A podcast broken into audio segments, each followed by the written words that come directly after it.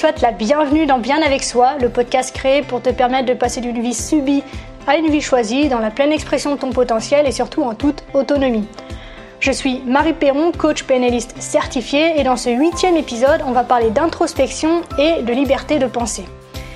J'avais vraiment vraiment hâte d'enregistrer cet épisode parce que pour moi c'est un incontournable dans le sens où c'est un passage obligé en fait. Si tu t'intéresses au développement personnel et a priori si tu es là à écouter ce podcast c'est que je pense pouvoir dire que c'est le cas, ben tu peux pas y couper. Quelle que soit ta vision du développement personnel, quels que soient les outils auxquels tu fais appel dans cette optique d'évolution par le travail sur soi, donc que ce soit hum, l'écriture, la méditation, la pleine conscience, la thérapie, le sport, le FT, le MDR, que sais-je, le coaching, le point commun qu'ont tous ces outils est qu'ils t'amènent indéniablement à te tourner vers l'intérieur. Lorsque tu te lances dans ce merveilleux voyage de connaissance de soi, il ne s'agit plus de regarder ce qui se passe à l'extérieur, donc au niveau des circonstances, mais bien de tourner ton regard vers l'intérieur, vers toi, pour enfin intégrer, incarner la meilleure version de toi-même, à savoir ton véritable toi, en toute honnêteté, en toute authenticité et de, de façon juste en fait.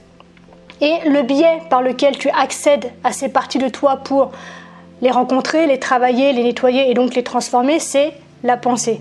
Et l'exercice qui te permet de te mettre à l'écoute de ton psychisme et de ce qui se passe à l'intérieur de toi, eh ben, c'est bien celui de l'introspection. Et donc c'est avec cette dernière qu'on va commencer un peu la théorie de ce podcast. Ce podcast, on va y arriver. L'introspection, qu'est-ce que c'est? C'est un exercice qui consiste à poser une observation, un examen ou un regard attentif en tout cas sur soi par l'effort d'une conscience qui analyse ses pensées, ses sentiments, ses états d'âme, dans le but de mener sur eux une réflexion à des fins d'investigation psychologique, on va dire. Donc ici, tu l'auras compris, la conscience qui nous intéresse, eh ben, c'est la tienne. Néanmoins, euh, cette introspection peut prendre diverses formes en fonction de l'objectif qu'elle sert et dans le cadre de ce podcast, j'ai envie de partager avec toi trois sphères qui permettent d'alimenter en fait cette introspection en tout cas de la conduire de façon juste et claire.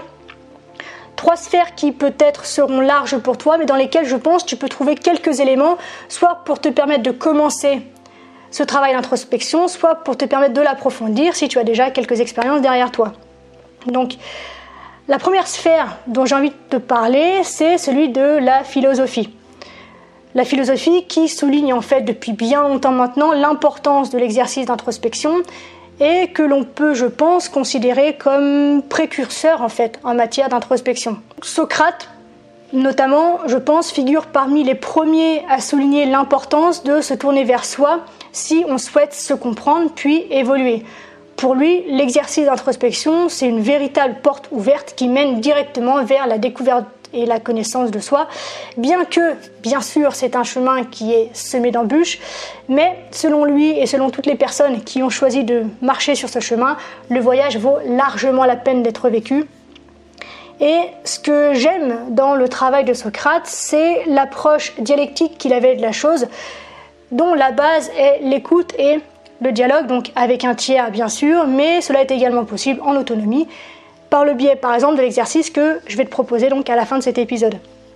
L'objectif que Socrate défendait, en fait, c'était une mise en conscience de la vérité entre guillemets propre à chaque individu. Et donc en bref et de façon plus générale, L'approche philosophique de l'exercice d'introspection a vraiment pour vocation une meilleure connaissance de soi au travers d'outils de lecture et d'analyse du questionnement existentiel propre à l'être humain.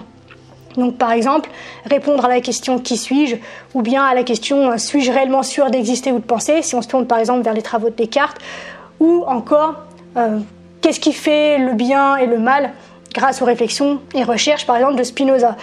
Et ces différentes interrogations sont au cœur de la démarche philosophique et se nourrissent de l'introspection pour s'élaborer, trouver un sens au regard des ressentis spécifiques à chacun. Alors là, je t'ai donné deux, trois références comme ça, mais elles sont bien sûr non exhaustives. Hein. C'est celles qui me viennent à l'esprit au moment où j'écris ce podcast. Donc, il est possible et surtout même recommandé de partir à la recherche de tes propres ressources. Et je te propose d'ailleurs de les partager en commentaire. Donc, quelle que soit la plateforme sur laquelle tu écoutes le podcast, n'hésite pas à faire part de tes commentaires, de tes, commentaires, de tes expériences et de tes connaissances sur le sujet, donc en termes de philosophie. Si tu as des auteurs qui pour toi sont très reliés à une démarche, eh ben, je t'invite à nous en faire part et le partager avec le reste de la communauté. Deuxième sphère dont j'avais envie de te parler, c'est celui de la thérapie de la psychologie. Parce que si on se tourne vers l'aspect psychologique de l'exercice d'introspection, la méthode d'auto-observation est utilisée également depuis longtemps pour accéder et appréhender les ressentis, les émotions et différents états d'âme d'un patient.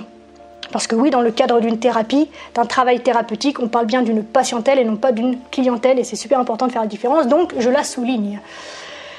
Quand on fait appel à la psychologie, on met plus d'attention et d'intention sur la sphère des souffrances et des symptômes à l'œuvre au moment, au moment M, dans le contexte de l'entretien.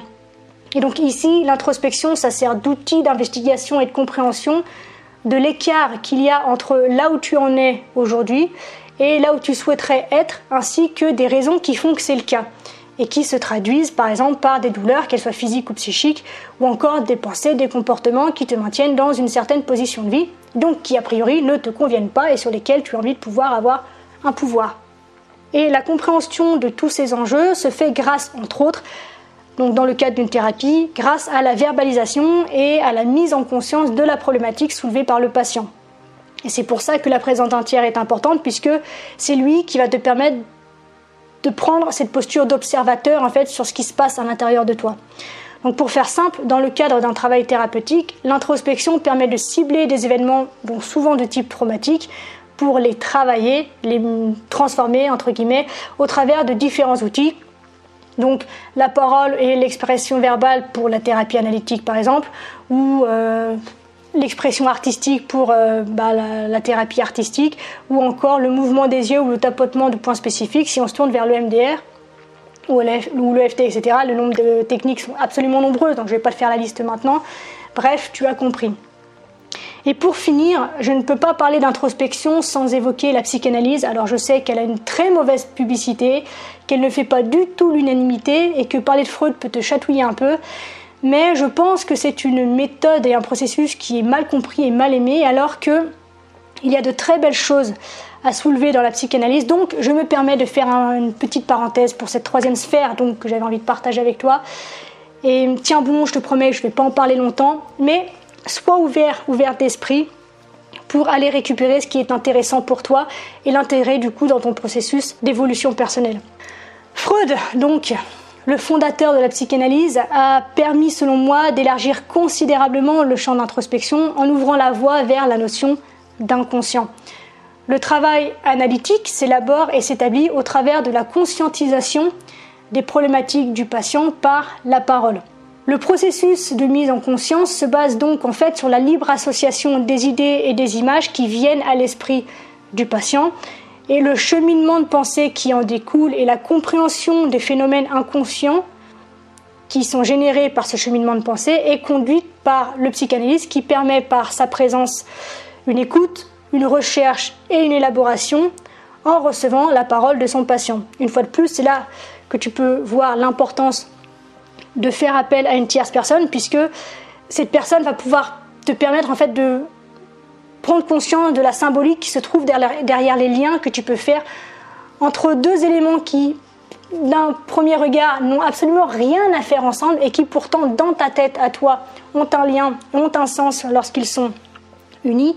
Et donc, faire appel à une tierce personne a vraiment ce pouvoir, en fait, de te mettre en position d'observateur et de te faire prendre conscience de choses dont tu ne peux pas prendre conscience justement parce que tu es seul.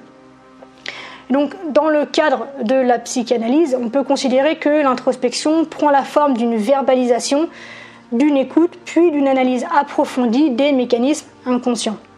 Donc, je te t'avais dit, hein, c'est pas très long la psychanalyse, je m'arrête là.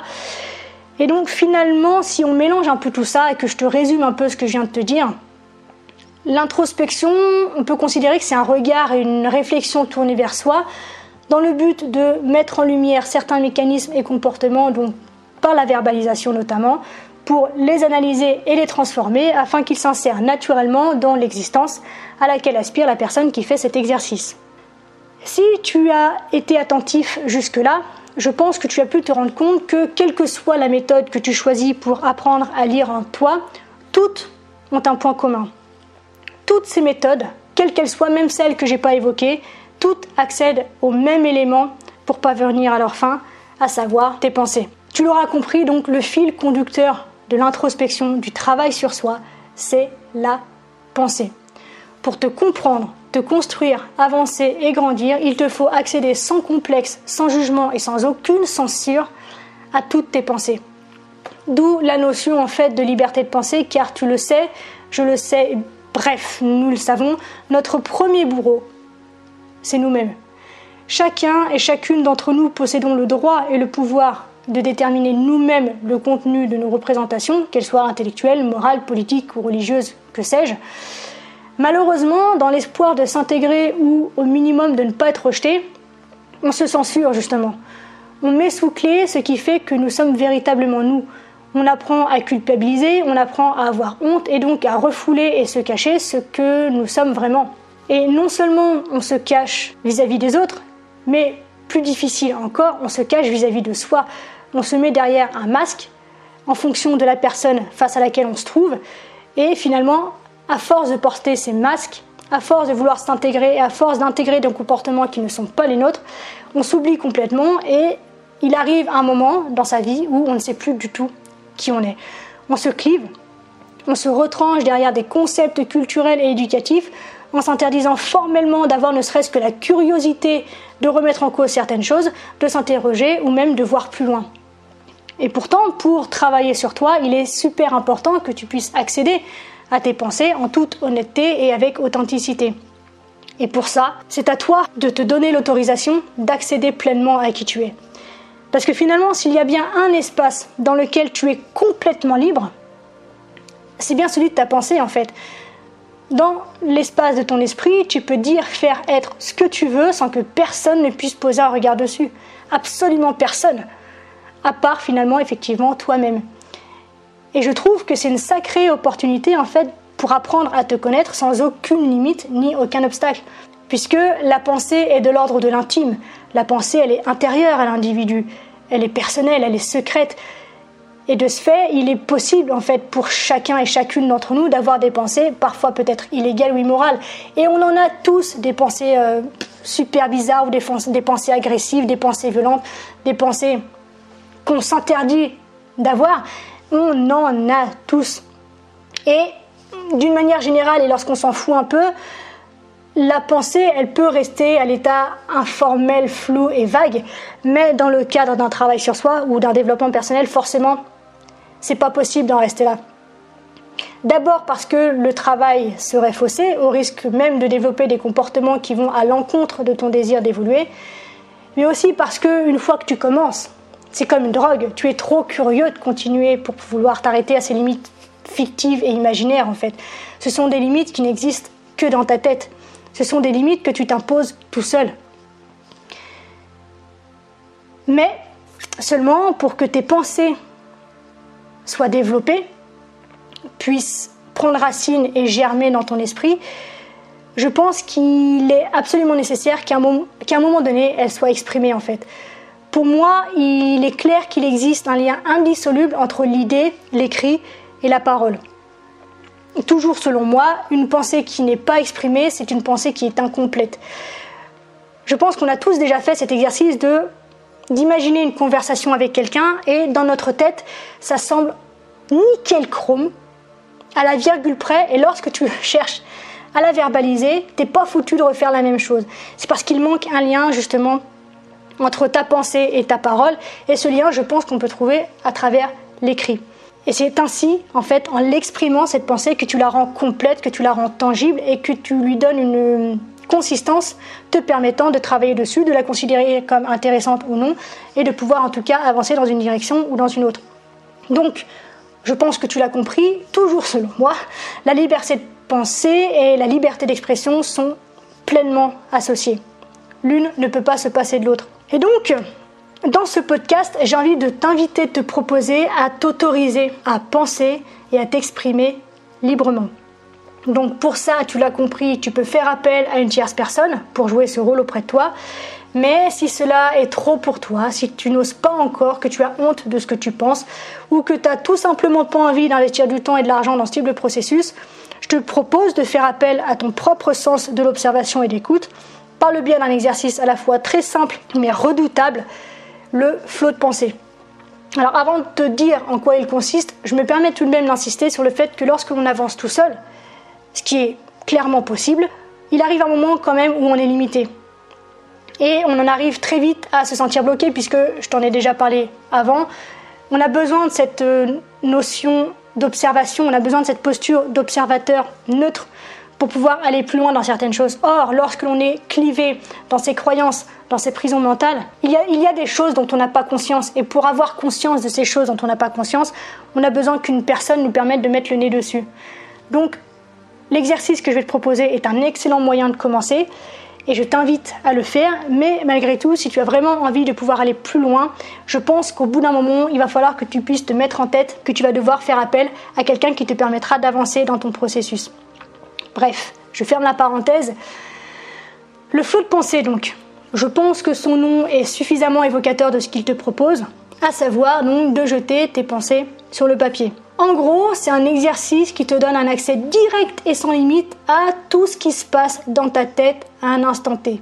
Donc, en pratique, comment est-ce que ça se passe? C'est très simple. Tu te poses devant une feuille ou devant ton ordi et tu écris tout ce qui se passe dans ta tête. Tu écris tous les mots qui traversent ton esprit à partir du moment où tu es devant ta feuille et jusqu'au moment où tu la quittes. Donc tu peux avoir un sujet précis ou non, tu peux te donner un temps limité ou attendre de ne plus rien avoir à écrire. Bref, tu comprends que c'est en liberté absolument totale, tant sur le contenu que sur la forme.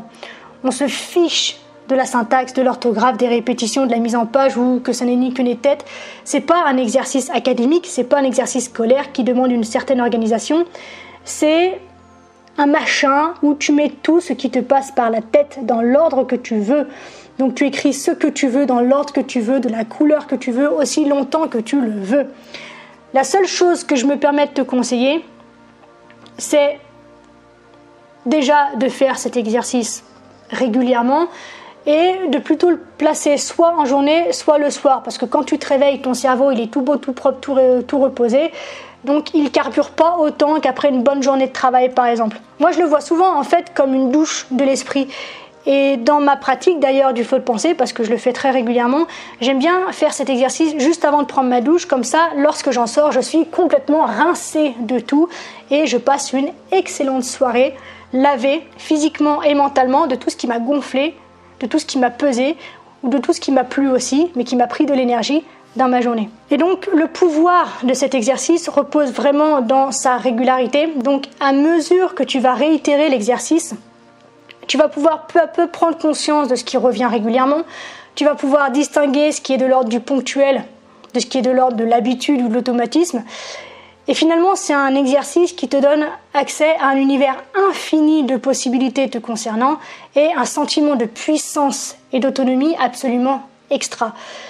Peu à peu, tu vas pouvoir dessiner ton portrait psychique, tu vas pouvoir apprendre à te connaître, à te lire, à te répondre et à nourrir tes valeurs et tes besoins en toute autonomie puisque tu auras enfin mis le doigt sur ce qui est important pour toi ou non. Et en conscientisant ce qui tourne d'habitude en automatique, tu auras la possibilité de sélectionner les éléments sur lesquels tu ressens le besoin de changer grâce à d'autres exercices et outils de coaching par exemple. C'est vraiment vraiment une excellente façon d'enfin commencer à avancer en direction de soi et je t'invite vivement à l'expérimenter et à la mettre en place comme un petit rituel avec toi-même dans ton quotidien. Donc je te laisse sur cet exercice que je t'invite une fois de plus vivement à expérimenter, à réitérer et à intégrer dans ton quotidien. Si tu veux voir les notes du podcast, elles se trouvent sur maripéon.com slash podcast slash P8 puisqu'on est dans l'épisode numéro 8. Je te remercie d'avoir écouté cet épisode jusqu'au bout. Sache que si tu ressens l'envie d'aller plus loin et que tu souhaites un accompagnement dans ton travail, tu as la possibilité de venir vers moi pour un coaching individualisé dans lequel je t'accompagnerai personnellement. Donc, si tu es intéressé par ça, n'hésite pas à aller voir sur maripéon.com dans la rubrique coaching. Et si tu es intéressé par un coaching, ce qui va se passer, c'est que on va d'abord convenir d'un premier rendez-vous durant lequel on va se voir en séance individuelle et qui sera gratuit, qui nous permettra de savoir si effectivement on peut travailler ensemble et si je peux t'accompagner dans la réalisation de ton objectif. Donc, si ça t'intéresse, tu l'as compris, mais je te le répète une dernière fois, je te donne rendez-vous tout de suite sur marieperron.com slash coaching. Le lien se trouve dans la description. Je t'embrasse, je te souhaite un excellent week-end, une très belle semaine. N'oublie pas que tu es la personne la plus importante de ta vie. À la semaine prochaine.